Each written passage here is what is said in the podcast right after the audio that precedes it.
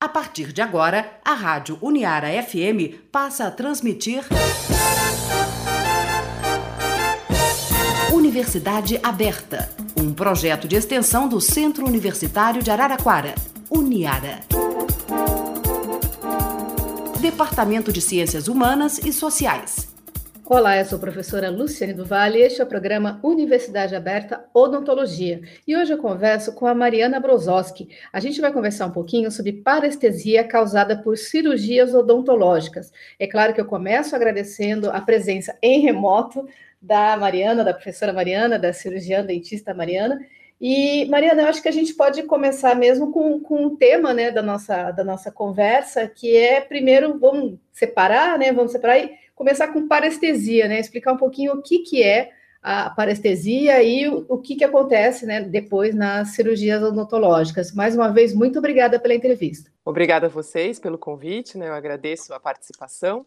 E vamos pensar, o que, que é a parestesia, né? Então, é um tema que está muito em voga na odontologia e é uma coisa muito complicada, eu brinco, porque eu converso com os alunos sempre e falo que a gente tem que sempre explicar muito bem para o nosso paciente porque é uma complicação muito chata. Ele vai deixar de sentir alguma coisa, né? Então é como se ele tivesse com uma sensação de anestesia permanente, né? Então pensa, você fez uma anestesia para fazer um tratamento odontológico e aquela sensação de dormência, de não sentir aquele pedaço permanece.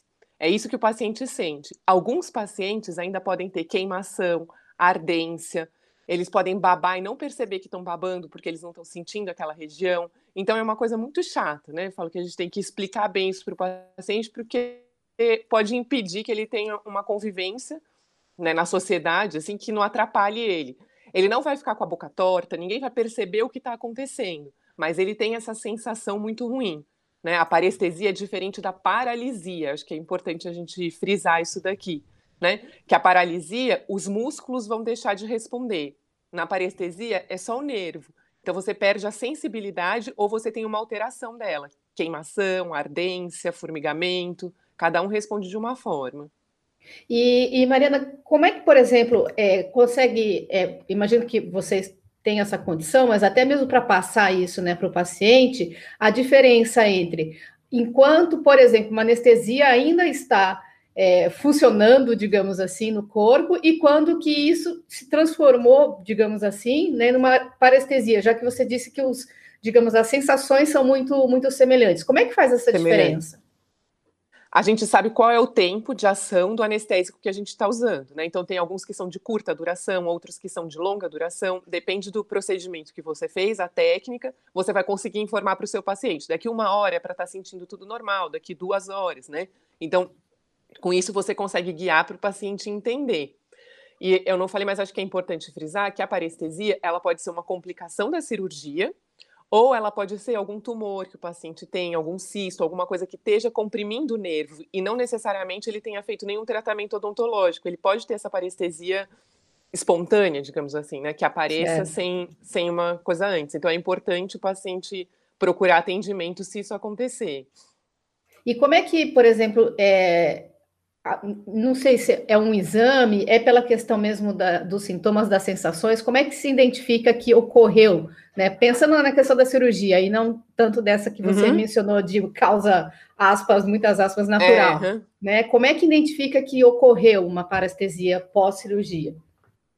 Então, a gente sempre pensa assim, depois, ela pode ser pós a cirurgia, ela pode ser também, Luciana, após o tratamento odontológico. Às vezes, uma anestesia hum, que o tá. paciente toma pode ser capaz de lesionar o nervo de alguma forma, né? Porque a gente tem variações anatômicas que a gente fala. Então, a gente sabe pelos estudos que a maioria, 90% dos pacientes, o nervo está passando naquele local. Mas alguns pacientes ele pode estar desviado, um milímetro para a direita, um para a esquerda, um para cima, um para baixo, e com isso você acaba, durante, por exemplo, anestesia, lesionando esse nervo. E aí o que eu falo assim, que nervo ele é igual tia ofendida, sabe? Quando você não fala um oi direito pra tia na festa, que ela fica um mês sem olhar na tua cara, o nervo às vezes ele responde dessa forma.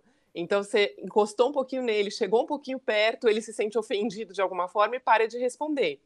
Então, como é que a gente vai sentir? É o diagnóstico clínico, né? A gente vai, o paciente vai relatar que está com esses sintomas de dormência, ardência, queimação, e a gente vai fazer alguns testes de sensibilidade para entender o que está acontecendo, ver qual é a região acometida, mas é, é puramente clínico o diagnóstico que a gente faz. Tá, entendi. E o parâmetro, digamos assim, é como você mesmo explicou, né? Uma anestesia para uma, uma um tratamento de cárie é uma coisa, para um tratamento de canal vai ser outra anestesia, para uma retirada de siso e assim sucessivamente. Então, a partir desse parâmetro que ah, tem que, essa sensação de dormência tem que durar uma hora, uma hora e meia é, 12 horas, passou disso, de, de, acordo com o procedimento que foi realizado, já começa a se investigar que pode ter acontecido a parestesia. Seria mais ou menos isso? isso?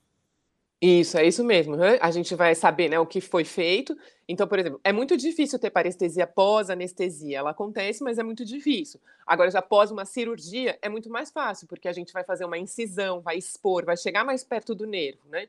Então, por exemplo, as cirurgias para o dente do siso.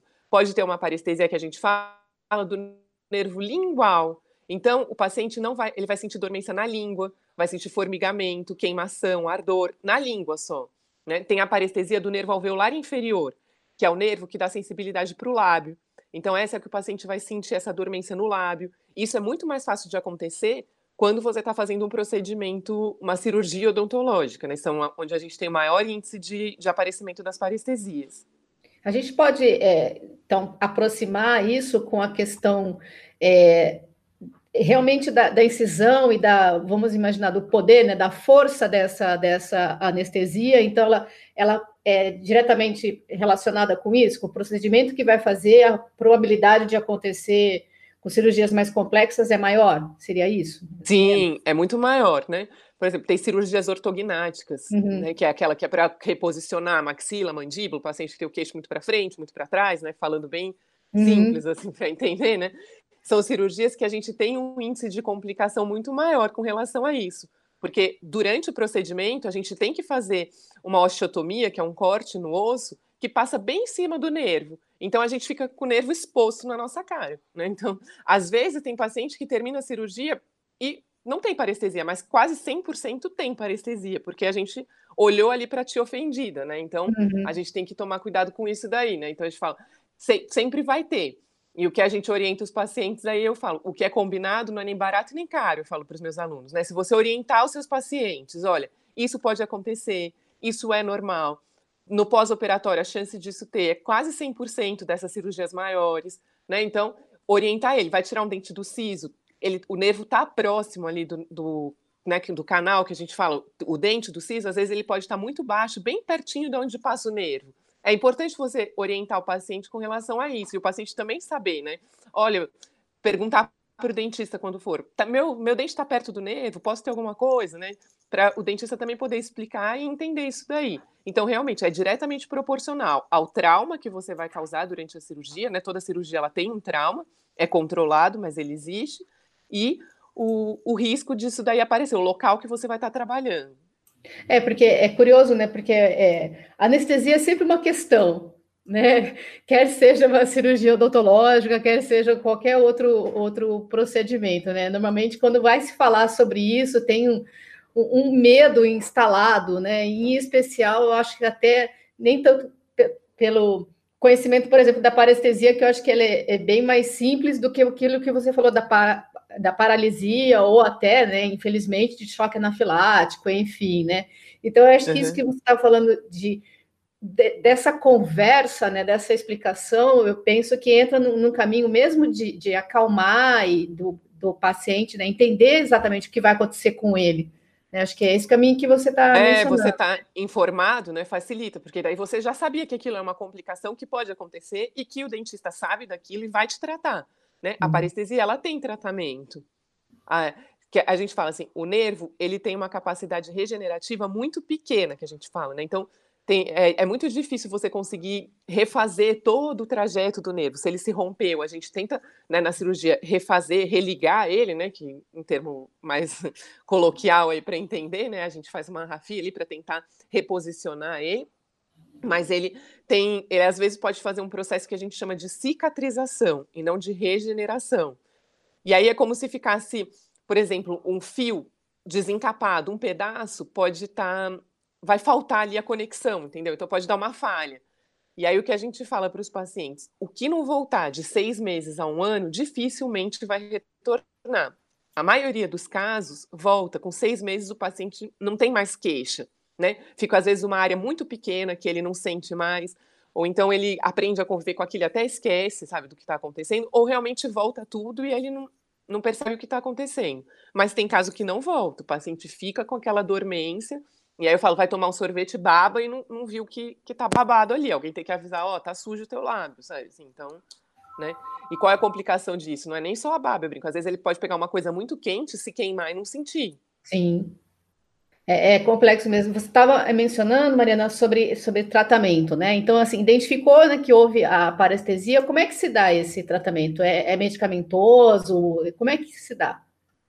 A gente tem várias frentes, né, Luciana? Então, eu falo assim, o mais importante no tratamento é a gente fazer o, a identificação precoce, né, o diagnóstico mais rápido possível. Quanto antes você iniciar o tratamento, melhor vai ser o resultado. E ele pode ser medicamentoso, com fisioterapia e com laser terapia. Né? São os que a gente mais tem usado pra, com relação a isso.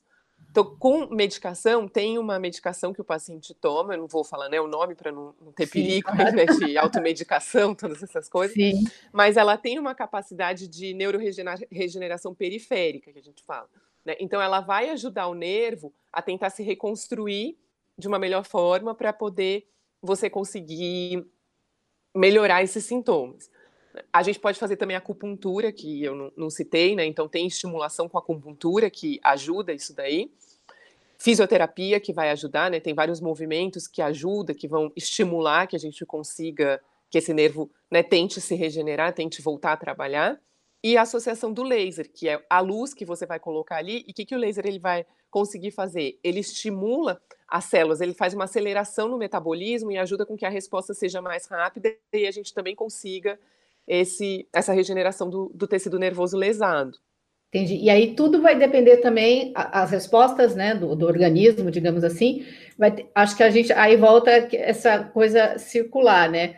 Do qual procedimento que foi realizado, e aí o, o tempo né, de resposta que, que tem que vir, e as possíveis sequelas, que inclusive ia te perguntar sobre isso, né?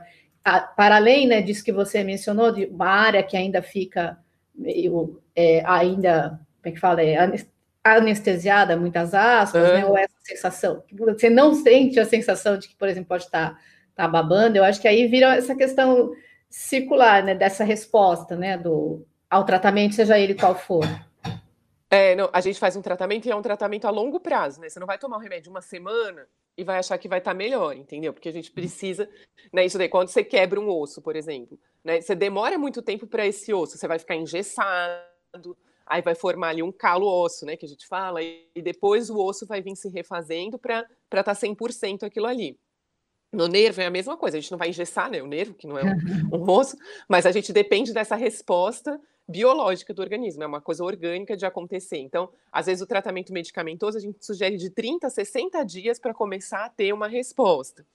E o que a gente faz geralmente é associar a gente faz a medicação, faz o laser, faz a acupuntura, a gente vai usando todas as técnicas juntos, porque uma não interfere na outra, né? Uma não vai atrapalhar a outra, e a gente consegue ir dando mais estímulo para esse nervo tentar responder mais rápido, né?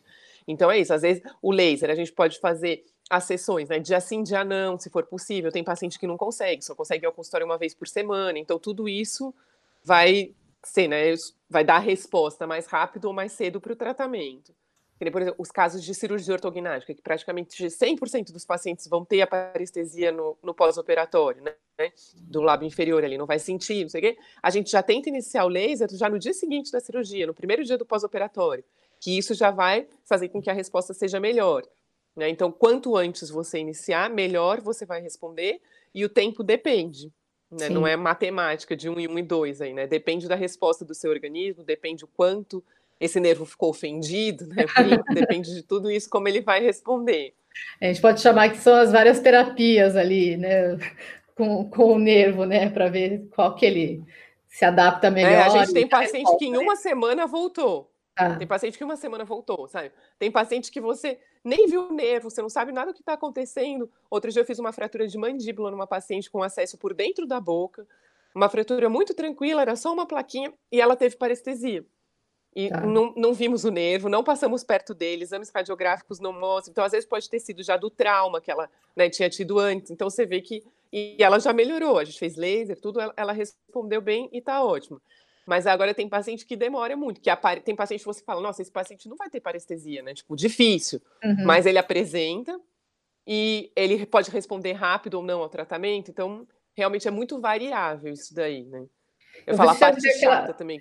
É, com certeza. Vou te fazer aquela pergunta chata de responder, porque dificilmente tem esse dado, assim. Tirando a cirurgia ortognática que você já mencionou, que é praticamente 100%, né, que ocorre a parestesia, nas outras, qual é a frequência?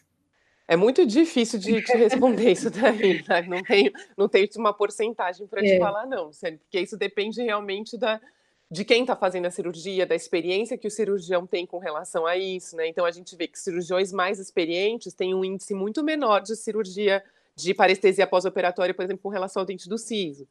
Depende da posição que o dente do siso vai estar, tá, sabe?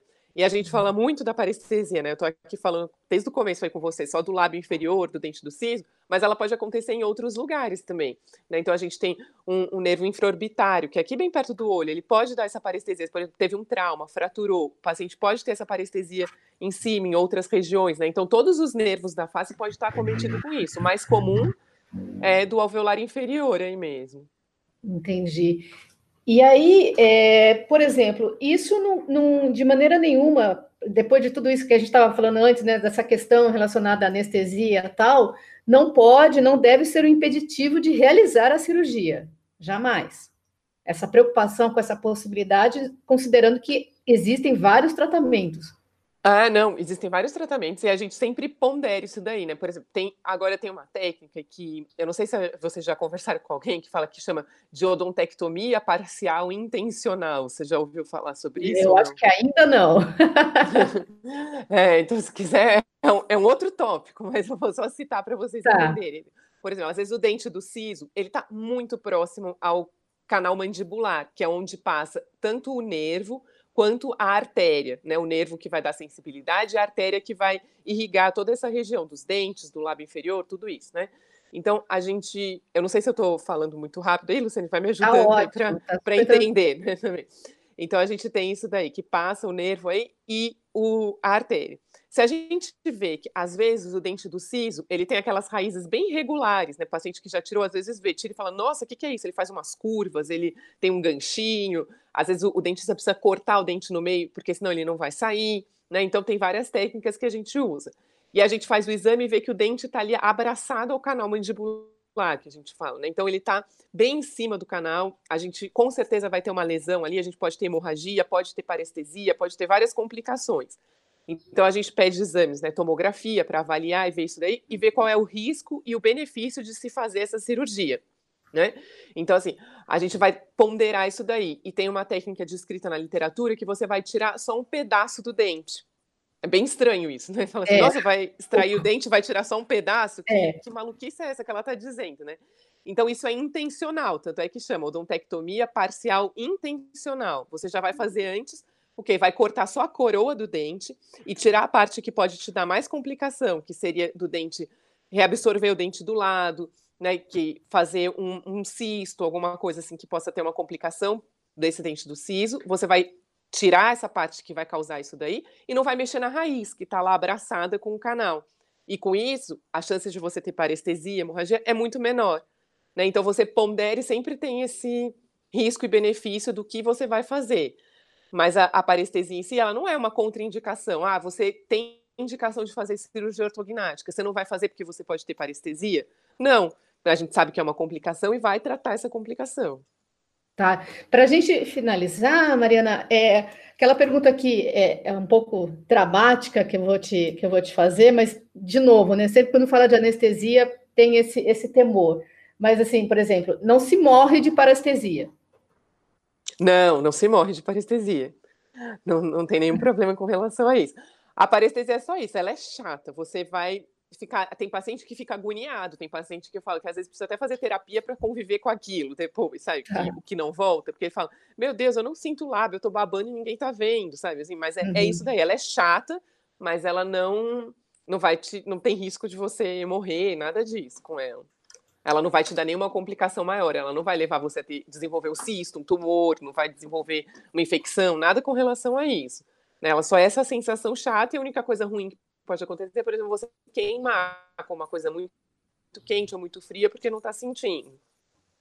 Tá, entendi. Nossa, isso é, é, muito bom. E aí a gente, para finalizar, a gente fala mesmo que dessa importância, né? Que eu sempre converso aqui com, com meus entrevistados, né? Que, claro, né? 100% é, quase, né? Às vezes eu converso com algumas outras áreas é, que fazem relação, né, com a odontologia, mas vamos lá, 98%, né, são cirurgiões dentistas, professores, enfim, e a gente sempre volta para o começo de tudo, que é a anamnese sempre a anamnese, a gente, a gente fala, fala, fala de tecnologias, de técnicas, de avanço, e a gente volta para essa para a anamnese, né? A consulta, o contato que você tem que ter né, entre paciente e profissional, exatamente para evitar esse tipo né, de, de questão que pode surgir, né?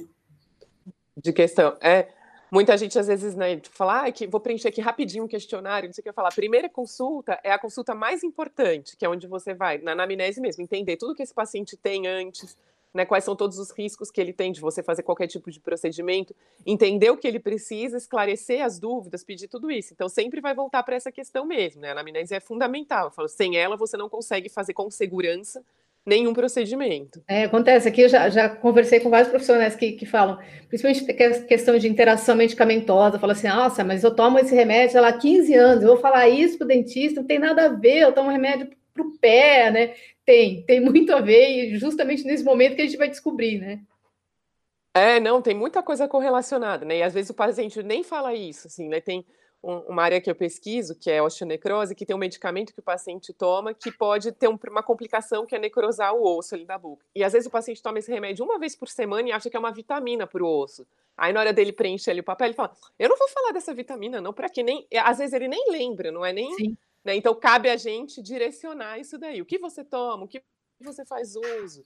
Né? Você já teve algum problema, alguma coisa assim? A gente sempre tem que direcionar essa anamnese. Por isso que é importante, né, para os cirurgiões dentistas conhecerem e para a população também entender que às vezes uma coisa que você acha que é uma besteira, é muito importante você falar pode mudar o plano do seu tratamento e fazer com que ele seja mais seguro para você.